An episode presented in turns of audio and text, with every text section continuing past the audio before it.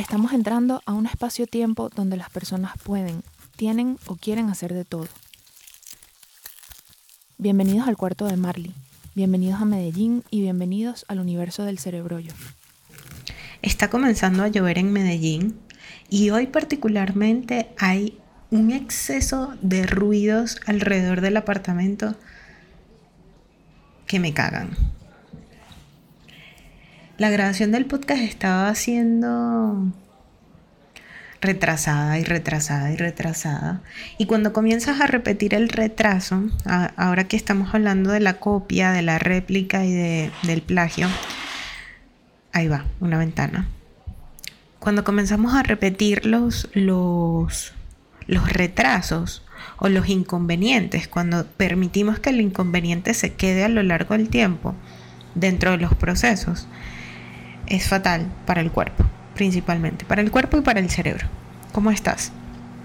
¿Qué error o qué inconveniente has estado o, has estado permitiendo que se quede en tu cotidianidad? Creo que esa es excelente pregunta para, para iniciar este podcast lleno de ruidos. Digamos que la cocina se nos llenó de agua, pues. Lo cierto es que mm, performáticamente el show tiene que continuar. Y por eso es tan importante que nosotros definamos o visualicemos al principio, antes de iniciar un proceso creativo y de desarrollo de algún proyecto personal, y antes de tomar decisiones súper trascendentales en relación a tu, a tu situación financiera y laboral, entender lo que significa o, o la consecuencia que tiene esas decisiones en lo performático el show tiene que continuar, el podcast tiene que salir. Yo tengo que poder hablar, tengo que poder promocionar el programa que tengo ahora mismo, pero no lo puedo hacer con otros recursos más que mm, el micrófono que tengo, mi voz, mi tiempo y el sonido que me acompaña ahora. Muchas veces las personas se detienen sencillamente por el sonido externo para grabar un podcast, o porque no hay internet, o porque no hay luz, o porque no hay un micrófono. Lo cierto es que todas estas cosas son datos que te tienen que ayudar a ti para reformular el plan. Esto está muy conectado a una encuesta que estoy haciendo. Agradezco muchísimo a las personas que han estado respondiendo a la encuesta, em, que se han tomado el tiempo. La encuesta dura muy poco, dura unos 5 minutos. Menos de 5 minutos puedes estar respondiendo y leyendo las recomendaciones que te dejo dentro del cuestionario. Y es un cuestionario con 7 preguntas que te permite entender tu avance para ver qué está pasando con lo que has elegido como proyecto y lo que has elegido hacer durante el tiempo, el mediano plazo, porque, porque me concentro mucho también en tocar como el futuro y el presente.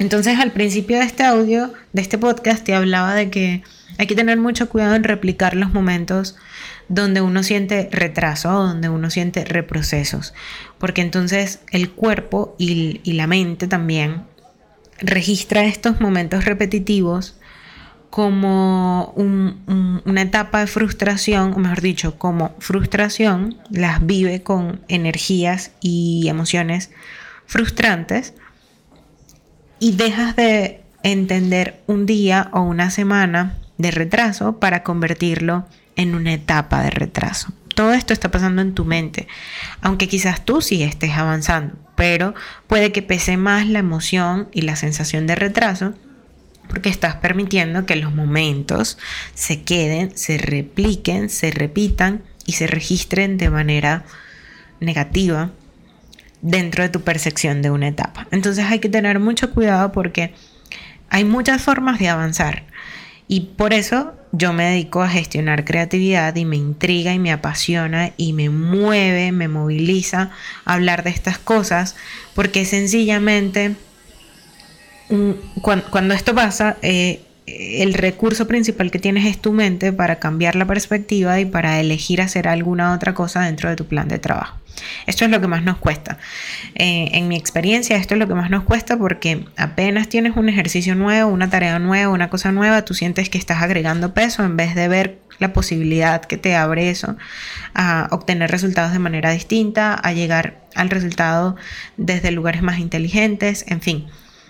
Estamos como muy predispuestos a que a que las cosas nuevas significan algo negativo en vez de verlo como la forma en la que la vida te facilita las, las cosas y te acerca a la congruencia. Así que nada, eh, una de las razones por las cuales el performance es importante en medio de todo esto es que fíjate que yo al principio de este podcast te hago una introducción en donde dice estás entrando al cuarto de Medellín, el cuarto de Marley en Medellín, bienvenido al cuarto de Marley en Medellín. estoy siendo muy redundante, perdónenme. Em, es difícil para mí concentrarme cuando tengo sonidos externos y creo que se están filtrando. Pero ese ejercicio, y, por eso el nombre de cerebro, yo por eso me dedico a lo que me dedico, aunque puedan ser eh, desde un punto de vista perfeccionista una cosa negativa para el proyecto, dentro del universo de cerebro ellos son congruentes. Perdonen, me, me, pegué con el micrófono.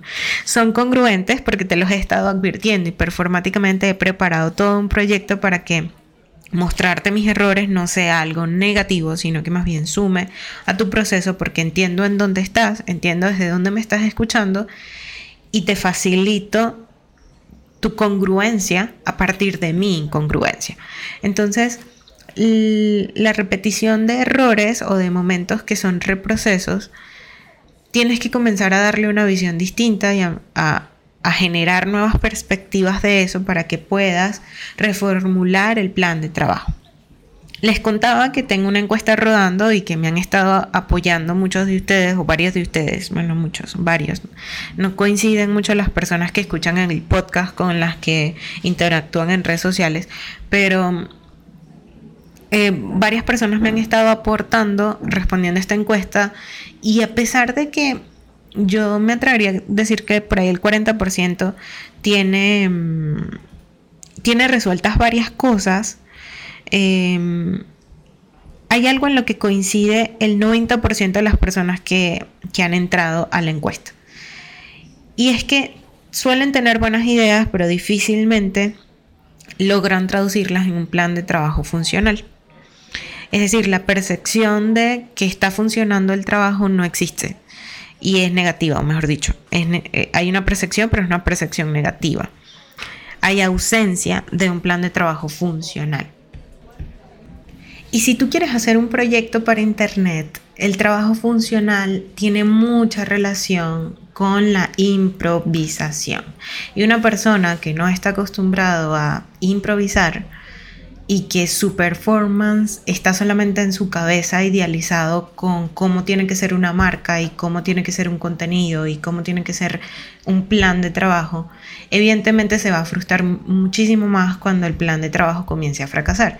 Entonces, esa es mi teoría de por qué a lo largo de estos tres años trabajando con más de 250 personas, me he dado cuenta en estos días está sacando la cuenta y, siempre digo como que son más de 200 personas, pero ya estoy pasando a las 250 y me doy cuenta que lo que se repite es que nos cuesta muchísimo improvisar de manera profesional, nos cuesta muchísimo aceptar que el momento en el que estamos es una etapa súper itinerante, no solamente para nuestros rubros de trabajo, sino para la situación global.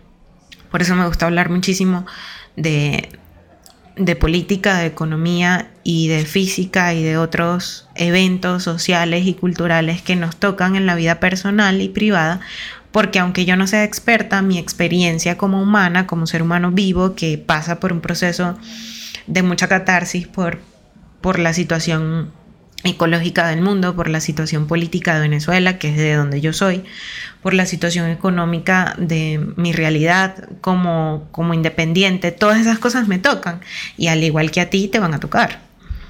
Y, y van a influir en tu gestión de tiempo y tu gestión de energía para percibir o no el plan de trabajo como funcional. Aunque no tenga nada que ver con el trabajo, también pasa eso. Pasa que muchas veces lo que nos está limitando a trabajar fluidamente en el plan que te has planteado, valga la redundancia, de nuevo Marley, no, qué horror. Em, es tu energía, es la energía con la que estás trabajando, es el lugar en el que estás trabajando, es, es cómo te sientes por dentro y por fuera. Por eso en este momento la ola del coaching y de la autoayuda y de todo lo que tiene que ver con crecimiento personal sigue y sigue, sigue ganando terreno. Lo que a mí me preocupa, y en parte por eso me dedico a lo que me dedico, es que estás consumiendo mucha de esa información probablemente, pero no la estás poniendo en práctica. ¿Por qué? Porque solamente estamos metiendo esta información de manera mental y se queda en un post guardado dentro de tus dentro de tu Instagram, en un retweet que hiciste en Twitter, en un artículo que leíste y compartiste con tus amigos, en una newsletter a la que te suscribiste y en un podcast que comenzaste, en un podcast que comenzaste a escuchar.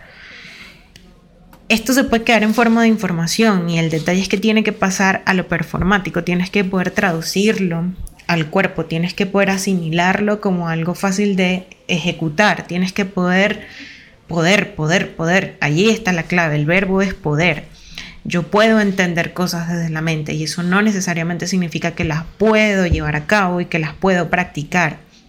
Muchas veces hablamos de la tolerancia y hablamos de, estrategias, pero no podemos desarrollar esas estrategias porque performáticamente hay unas cosas por las cuales hay que pasar previamente. Eso toca evidentemente tu ego, tu inseguridad. Son cosas que he estado hablando y que hablo de manera muy abstracta a veces, porque siento que nadie lo está hablando desde el lugar en el que yo lo hago, en el que lo hace cerebro yo. Pero precisamente por eso existe el podcast, para poder sacarle a mi cerebro toda esa información de manera muy ligera y que previamente a hacer algún programa conmigo, a hacer algún taller o alguna sesión conmigo particular, tengas dentro de tu imaginario conexiones que ya yo he hecho por experiencia y que no te sea tan difícil entender que quizás tus problemas con el plan de trabajo profesional que te estás planteando están directamente relacionadas con cosas personales que son difíciles de abordar. Evidentemente yo no soy la profesional para ayudarte a, abordar cosas personales porque yo no estudié psicología, soy licenciada en diseño integral, pero me dedico a registrar, estudiar y analizar procesos creativos para facilitarle a las personas su gestión de tiempo, su gestión de energía y su gestión de ideas.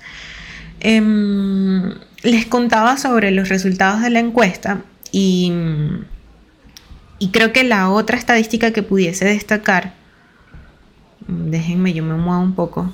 Em, la otra estadística que pudiese destacar, a pesar que es una estadística un poco controversial, tiene que ver muchísimo con disfrutas y usas los conocimientos que tienes? Es una de las preguntas que hago. O es, una afirmación, no es una pregunta. Y el 66% respondió que sí. Sin embargo, esa, esa, misma persona, está, la mayoría, debe estar dentro del mismo 90% que dijo que no tiene un plan de trabajo funcional. Entonces, fíjense que hay, hay otra estadística que se conecta con esto y es Tu proyecto existe en el mundo digital, pero tu relación con el Internet te ha generado algunos miedos, desconocimientos de tecnologías y retos que no esperabas experimentar. El 66% de nuevo, en el mismo rango que, la estadística anterior, dice que sí, que se identifica. Entonces, de alguna forma, si nosotros estamos teniendo resistencia con el Internet, si hay un 65% aproximadamente de personas, eh, un 66% de personas que están teniendo resistencias al Internet, pero también se sienten a gusto con sus conocimientos y la forma en la que lo usas, puede que exista esta posibilidad. Nosotros estamos reafirmando, y esto tiene que ver con los sesgos cognitivos, estamos en Internet constantemente reafirmando lo que sabemos.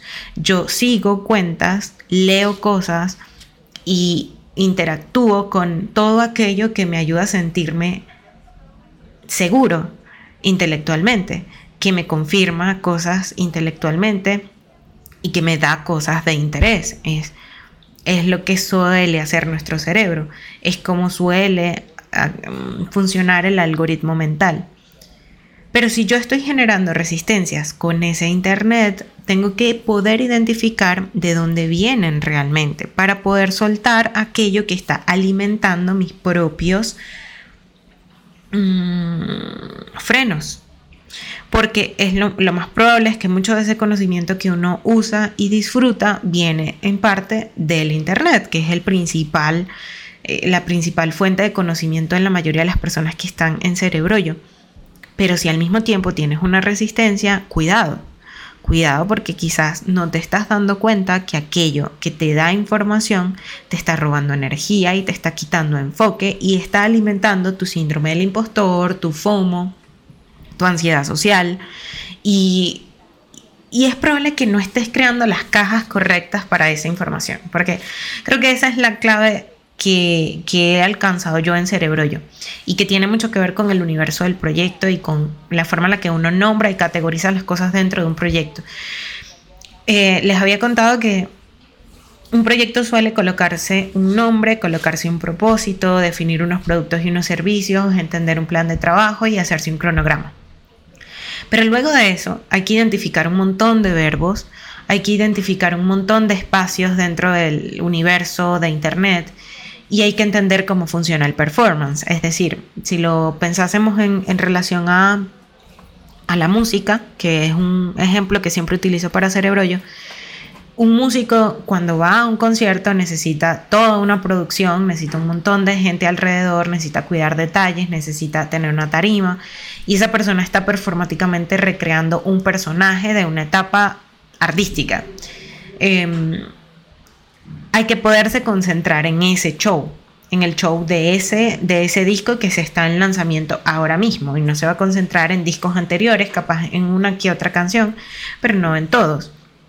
Eso tiene, es, una metáfora hermosa para hablar de cómo nos debemos relacionar con el Internet. Porque cuando pasamos la línea entre, entre consumidor y creador, ya no puedes permitir que la información entre hacia la misma, hacia el mismo saco y que se quede allí. Hay que poder filtrar para que tu creación cada vez sea más limpia y más particular y genere el universo de tu proyecto y te permita mantenerte en movimiento con la misma información, porque si no también nos podemos quedar obsoletos repitiendo constantemente las primeras cosas que definiste del proyecto, como el propósito, lo que vendo y lo que voy a comunicar y te quedas ahí. Y luego no, no sabemos profundizar porque no estamos dándonos cuenta que, que es un show completo y que tiene una periodicidad y que nosotros estamos cumpliendo un rol en medio de un ecosistema que está lleno de otra información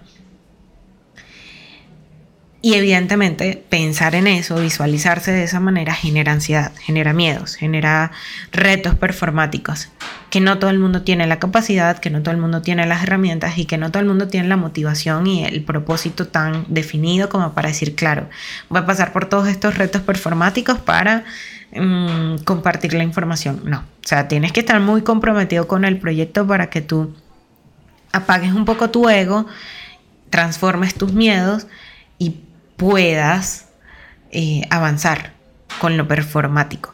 Si no, el Internet va a seguir, seguir ganando porque más allá de ser un creador, estás quedándote en el rol de consumidor. Y el consumidor es súper sostenible, sobre todo porque estamos en Occidente y nosotros hemos aprendido a consumir como reyes. Somos los reyes consumidores. Consumimos absolutamente todo y nos, nos han educado para ser buenos consumidores. No, cuando digo bueno, pues no, es exactamente lo que quisiera decir. Somos, somos consumidores que le hacen mucho daño al planeta, pero, pero sí, nos han enseñado a ser consumidores. Entonces funciona muy bien para nuestro cerebro repetir prácticas de absoluto consumo, en donde procesamos poco y dejamos de crear porque todo se queda en como basura, como desecho. Una metáfora también de lo que le está pasando al mundo con el plástico. Digamos que la información termina siendo como esa bolsa que te dan en el supermercado eh, y tú no la usas más, pero te acostumbras a, cargar la bolsa del supermercado, entonces la sigues recibiendo.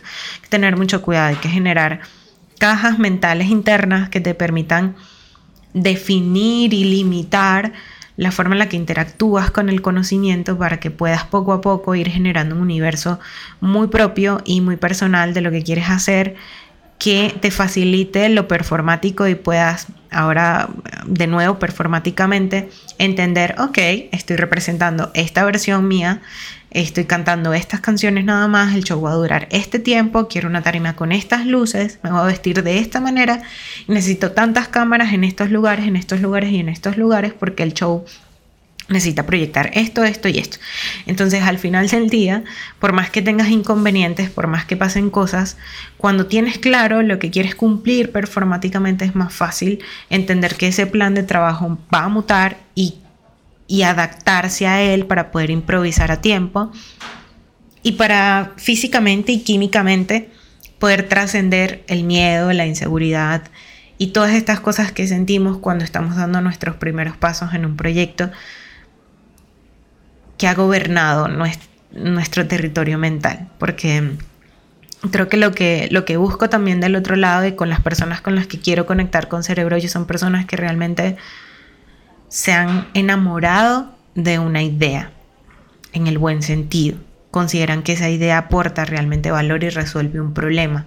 Se han dado cuenta que no existe esa idea en el mercado, que nadie más quiere hacerla, pero no han podido dar otros pasos más trascendentales porque están paralizados por miedo a lo performático, por dudas en ese plan de trabajo, por no encontrar todavía ese plan de trabajo. Entonces, nada, ojalá que puedas escuchar este audio a tiempo para que reflexiones sobre lo performático, reflexiones sobre lo que estás eligiendo consumir, reflexiones sobre mm, el poder que estás generando en ti mismo con el cuerpo y, si realmente lo estás aplicando.